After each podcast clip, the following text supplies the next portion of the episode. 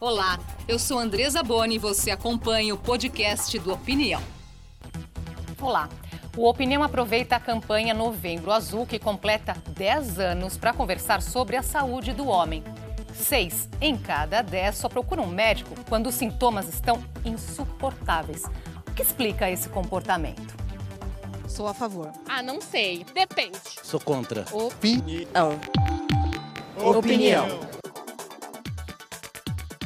Gente vai quando a gente sente dor. Eu marquei um exame esses dias, mas é porque era necessário mesmo. Mas eu costumo fugir. Olha, eu me exercito, jogo futebol, faço academia, mas em médico geralmente eu não vou muito. Quando eu não posso ir, quem marca é minha avó, minha mãe. É a mulher, sempre é a mulher. Porque o homem sempre acaba esquecendo de daquilo, mas ela sempre lembra. Check-up, raramente a gente, se, a gente faz, né? Eu mesmo não lembro nem qual foi a última vez que eu fui. Não preocupa não que eu já tenho 72 anos, que eu já estou no saldo. O homem igual a mulher, tem que se cuidar também. Recebemos o urologista Álvaro Sarquis, professor da Faculdade de Medicina da USP, integrante do Comitê Científico do Instituto Lado a Lado pela Vida, e o psiquiatra Luiz Cuchinir, do Instituto de Psiquiatria do Hospital das Clínicas de São Paulo. Prazer tê-los aqui hoje com a gente. Prazer é Eu que agradeço, obrigado pelo convite.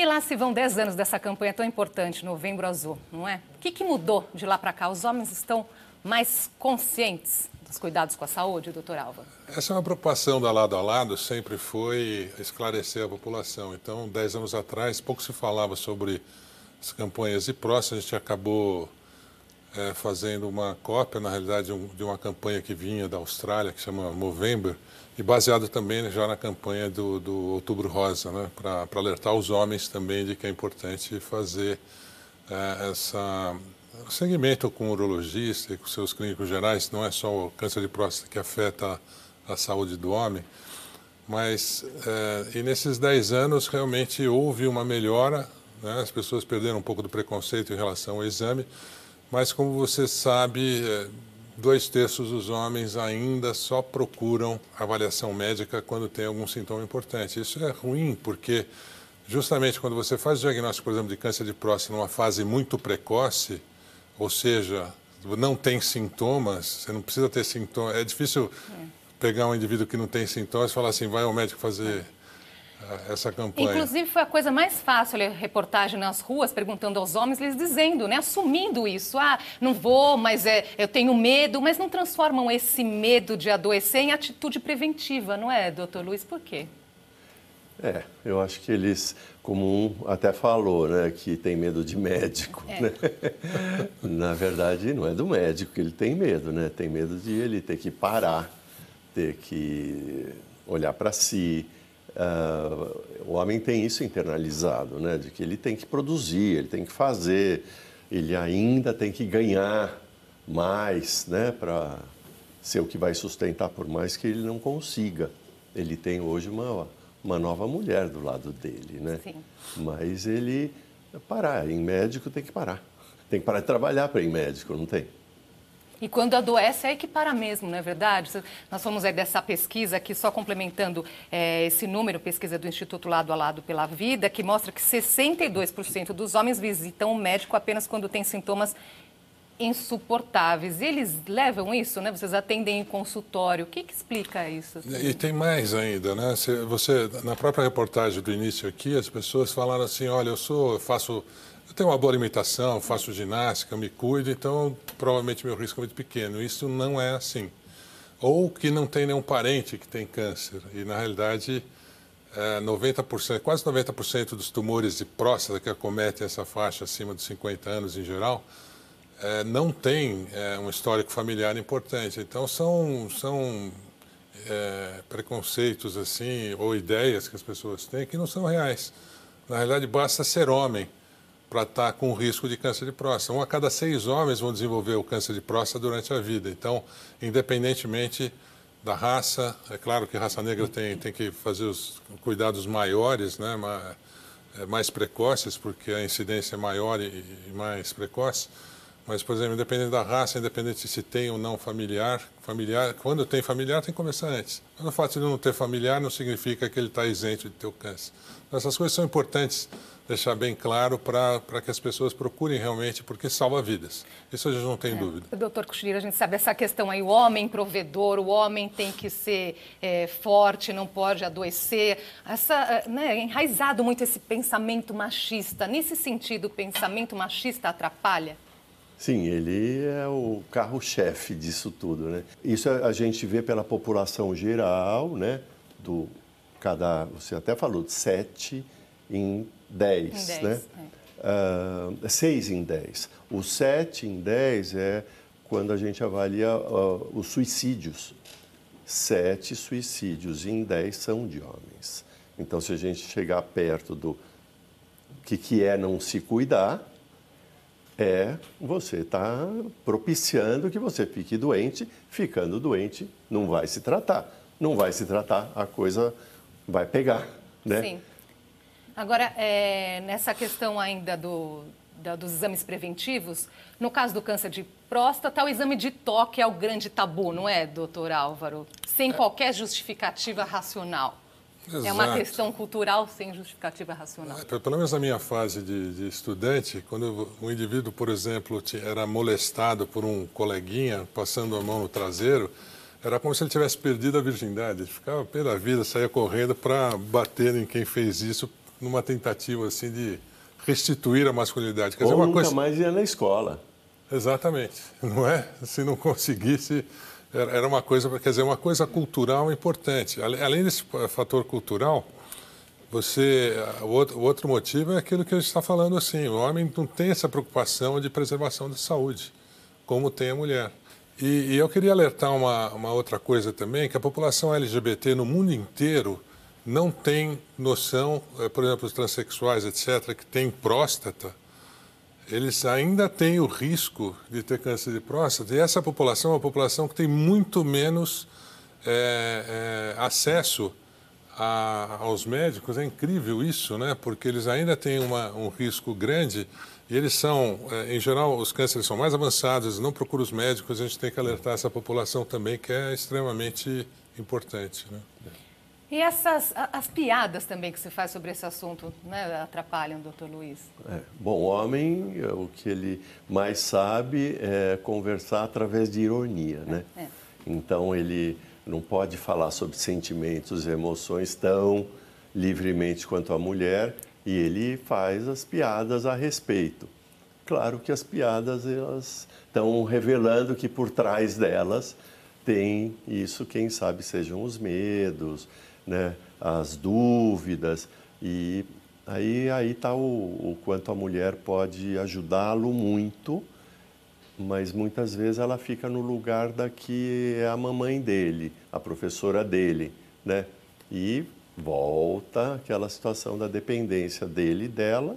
Muitas vezes dele. é ela que marca o exame, é ela que vai atrás, não é? Acaba sendo ela a chata, você tem que ir ao é. médico, você tem que se cuidar. É. Não parte dele, né? Não é. existe esse protagonismo. Então, sem, mas é que se a gente for pensar, é, ainda tem aquilo que ela não é só médico que ela marca. Ela marca a viagem, a reunião de amigos, a, o, as festas. Então, não é só médico, né? Essa, esse jeito que homem e mulher, nesse tipo de relacionamento, né?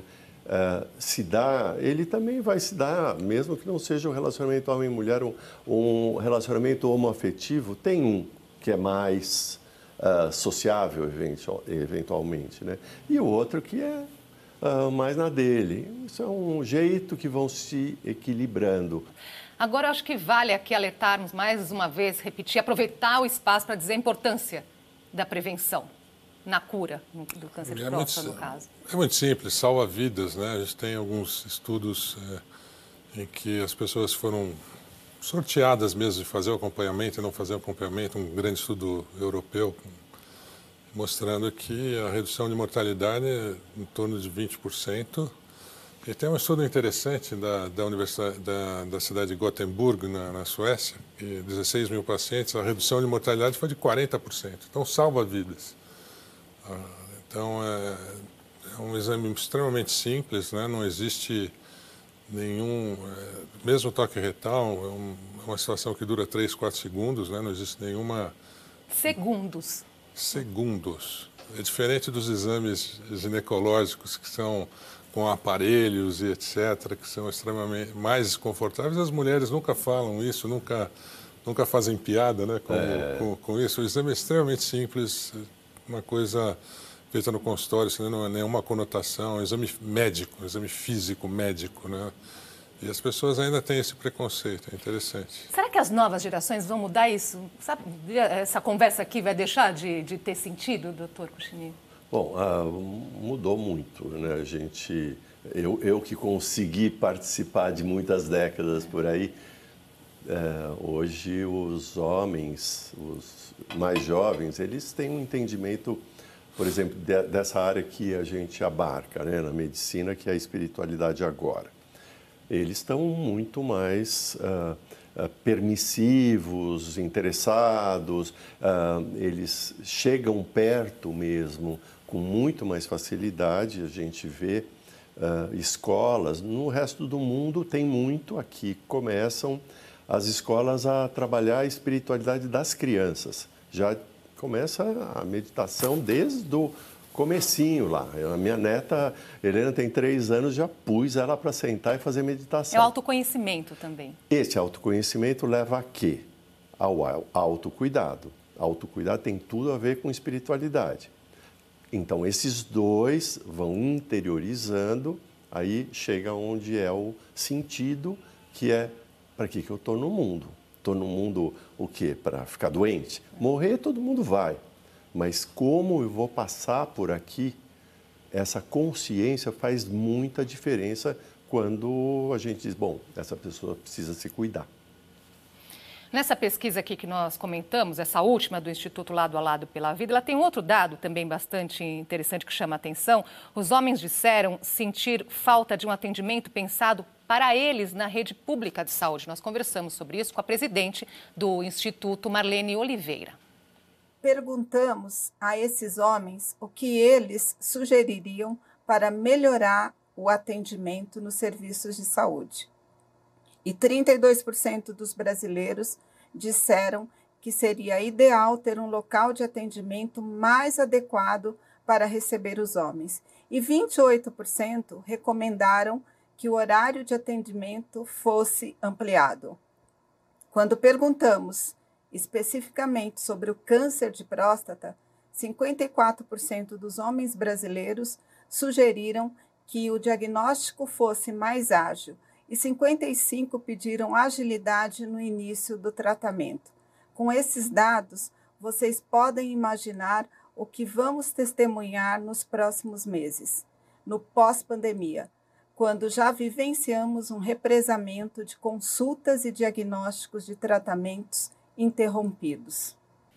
Que tipo de atendimento poderia funcionar para aproximar esse homem dos serviços de saúde? Primeiro, orientação, né? um programa como esse para esclarecimento.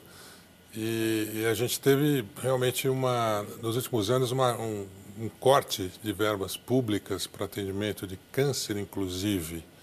Né?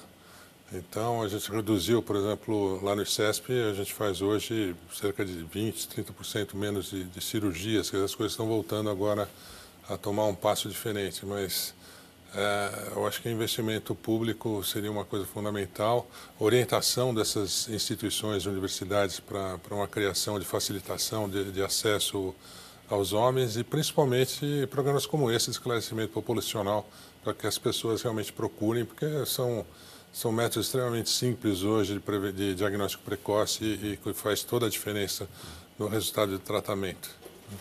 E você vê como tem essa ponte com aquilo que eu tinha falado de ele é, pedem horário. Claro que se o serviço público termina seis, sete horas da noite, o homem não vai conseguir. E, e por quê? Porque ele vai ter que priorizar o trabalho. E aí tem a responsabilidade dele.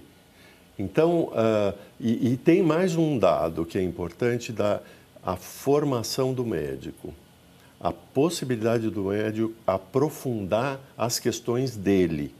Ele precisa estar preparado profundamente no autoconhecimento dele, nas experiências dele, ele entender direitinho o que acontece lá no emocional dele, porque senão ele não Entender vai conseguir. dele. É, ele não vai conseguir atingir o emocional do homem se ele não não tiver profundamente conectado com o dele.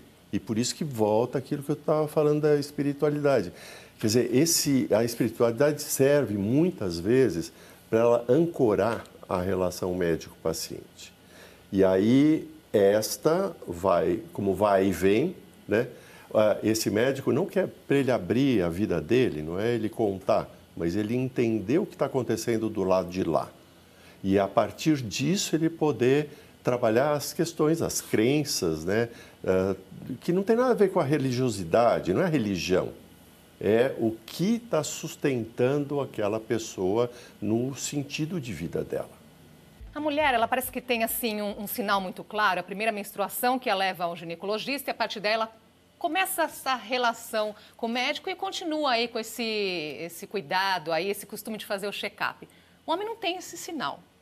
Então, a partir de que momento deve começar essa relação? Que dica dá nesse sentido? O homem, quando ele tem a primeira ejaculação, que pode ser 9, 10, 11 anos, ele não vai no médico.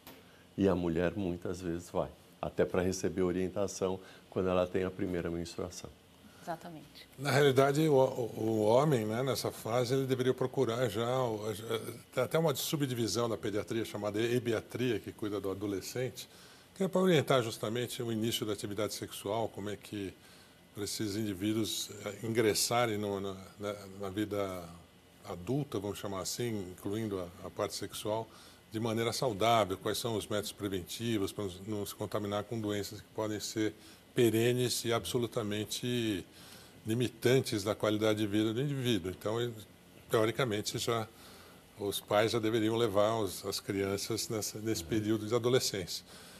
Em relação a, a câncer, por exemplo, uh, mesmo em homens, né, câncer de testículo é um, a faixa de, apesar de ser um câncer raro, a maior faixa de incidência é de 15 a 35 anos. Então, tem que explicar que qualquer alteração de testículo pode ter, é, o indivíduo pode perder o testículo por um processo de, de torção, por exemplo, que é simples, é simples de resolver se ele não procurar um médico imediatamente, ou é, qualquer nódulo, qualquer coisa que apareça no testículo tem que ser investigado, porque muitas vezes esses tumores eles crescem muito rápido, né? Então e, e muda totalmente a forma de tratamento. Então é, é sempre importante ter essa avaliação corporal e, e, e se autoexaminar.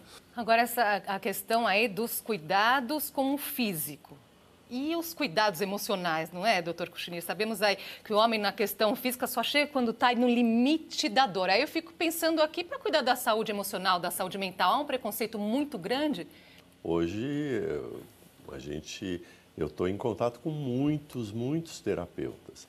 Uh, a grande maioria diz, olha, uh, eu tenho muito paciente homem. Muito. Então isso melhorou também, que bom. É, e esse, esse que tem esse tipo de cuidado e presta atenção, ele vai ter alguém lá que vai estar orientando, né? O, o terapeuta, uh, eventualmente psiquiatra, mas o, o, psicoterapeuta vai estar lá olhando olha, você precisa cuidar da tua saúde, assim, não é só a, a companheira dele que vai falar, né? Ou o companheiro dele, mas o próprio profissional que está cuidando da saúde mental, ele tem que ter isso em mente, que não existe, não se separa saúde mental de saúde física e saúde emocional como um todo, saúde relacional com o ambiente. E como eu falei da, da saúde tá espiritual, é um né? só, a gente é um só. A gente não é pedaços, né? Não é só saúde física, não existe isso. Eu queria aproveitar aqui para voltar com vocês num ponto que vocês chamaram a atenção no bloco anterior, que é a importância da população LGBT olhar para a saúde e o quanto também os serviços de saúde devem se aproximar dessa população. Eu acho que é uma questão de esclarecimento, né? porque realmente isso não é uma, não é uma coisa de Brasil, é uma coisa do mundo inteiro. A população LGBT fica, é, realmente tem um acesso ah, primeiro, aquela coisa de muitas vezes não existe uma, uma paridade assim conjugal que estabeleça um programa de cobertura de é. saúde para o parceiro, né? Então muitas vezes muita gente não tem até acesso a uma saúde, um, um atendimento de saúde de qualidade, mas eu, eu, acho que o grande problema é que as pessoas não estão. A gente sempre fala da saúde do homem, do homem, do homem, esquece da população LGBT. É Tem uma, um, uh, quando a gente fala, né, Álvaro, é, a população LGBT, por mais que tenha o B lá, uh, tem uma parte da população geral que são os bissexuais que eles não são encaixados aí, porque os, os bissexuais nem vão abrir isso para os médicos. Então tem uma parte aí de pode ir até no médico, mas não vai abrir isso, né? E aí é que entra, como eu vejo, a, a possibilidade de mudança da, desses conceitos da mulher. A mulher também muitas vezes não está ajudando o homem a tirar esses preconceitos que ele tem em relação, no caso, a, questão do toque retal, mas em relação à, à saúde, né? Uh, existe um ar também da mulher, muitas vezes, assim, ah, você é um chorão, aí você fica reclamando, ai, parece um bebezão, eu não sou sua mãe, de um jeito que, que, que ela está fazendo? Empurra ele para aquele que não vai mesmo se cuidar, não Afasta vai nem reclamar. mais ainda, é? né? O medo de médico é, entre aspas, ouvir você, ai, como você é, né? Você é tão... Você não tem nada, bobo trazer aqui uma outra participação para nossa conversa. A Covid-19 mata duas vezes mais homens que mulheres. A doutora Maia Nazat explica para a gente por que isso acontece. Os homens têm uma tendência a ter formas mais graves e mais letais do que as mulheres. Isso não é observado só para a Covid-19, mas para, também para outras infecções. Nós sabemos que os homens têm maior risco de terem uh, cardiopatias, de terem hipertensão e que são fatores agravantes para a Covid-19. Mas também acredita-se que as diferenças na gravidade da Covid-19 entre homens e mulheres poderia ser devido a diferenças hormonais. Então, nesse sentido, uma pesquisa interessante que nós fizemos no Centro do Genoma mostrou que em indivíduos infectados pela SARS-CoV-2, a carga viral na saliva é 10 vezes maior nos homens do que nas mulheres. Ou seja, o vírus parece que se replica de uma maneira mais eficiente no sexo masculino do que no sexo feminino. Mas o que é mais interessante é que essa diferença desaparece com a idade. Então, depois dos 48 anos, quando então as mulheres estariam menos protegidas pelos hormônios, uh, não há diferença, nós não observamos diferença na carga viral da saliva entre homens e mulheres. Agradeço a participação aí da doutora Maia Nazates. Tá, isso existe também fatores biológicos, mais um motivo para o homem cuidar da saúde e buscar prevenção, não é, doutor Álvaro? Chegando aqui ao final, seu recado final. É assustador, né? Porque o homem tem, é, como a, doutora, a professora Maiana, nossa colega, acabou de, de demonstrar, tem riscos é, muitas vezes aumentados em relação a doenças infecciosas, riscos de aparecimento de câncer, tem uma prevalência de outros cânceres, doença cardiovascular e pulmonar é, também é, de maneira significante e as pessoas realmente acabam é, não procurando é, um atendimento inicial adequado. É, o que dizer para a pessoa que ainda que assume aí que tem medo de ir ao médico? É, assim, é, como o doutor Luiz acabou de falar, ele tem medo de, às vezes, de um diagnóstico de doença. E, na realidade, quando você faz o diagnóstico precoce, você tem uma chance de cura que não vai afetar em nada a, sobrevida dos pacientes ou a qualidade de vida dos pacientes. Então, por exemplo, quando você trata um câncer de próstata, por exemplo, cirurgicamente, um paciente jovem, eles não têm sequela. É diferente você tratar um indivíduo de 70 anos ou de um indivíduo de 40 anos ou de 50 anos. Né? Então, esse medo é, que está embutido assim na, na, população em geral tem que ser quebrado aos poucos. Quebrar essa história também do ai, é quem procura acha. Acha muitas vezes acha cura, né? que bom que acha é. quando tem alguma coisa para achar, né? É. Mas ter um, um, assim, ter um atendimento como o doutor Álvaro fala, né? Aqui ele está explicando, ele está uh, acalmando, ele está atendendo, ele está dando informações, né? esse homem, claro, que ele vai receber e vai se sentir mais tranquilo e, e vai se sentir menos criticado por estar lá. Né? Então, uh, quase que o recado é não dá bola para a torcida, né? vai se cuidar e encontrar os profissionais que sejam profissionais que vão estar tá dando atenção a ele, né? e ele não se sentir diminuído, né, por estar indo procurar um médico. O médico não é superior a ele. O médico só tem os instrumentos para poder ajudá-lo e é bom ele não aguentar tudo sozinho, né? Sem dúvida. Obrigada por hoje, pela nossa conversa. Até uma próxima oportunidade, doutor Cuxinir. Doutor Álvaro, até a próxima oportunidade. Obrigado vocês. Viu? Muito obrigado, prazer estar com vocês, com o doutor Luiz e com você. Muito obrigado pela oportunidade. E a opinião fica por aqui. Acompanhe nosso podcast nas principais plataformas de áudio. Obrigada pela sua companhia e até a próxima.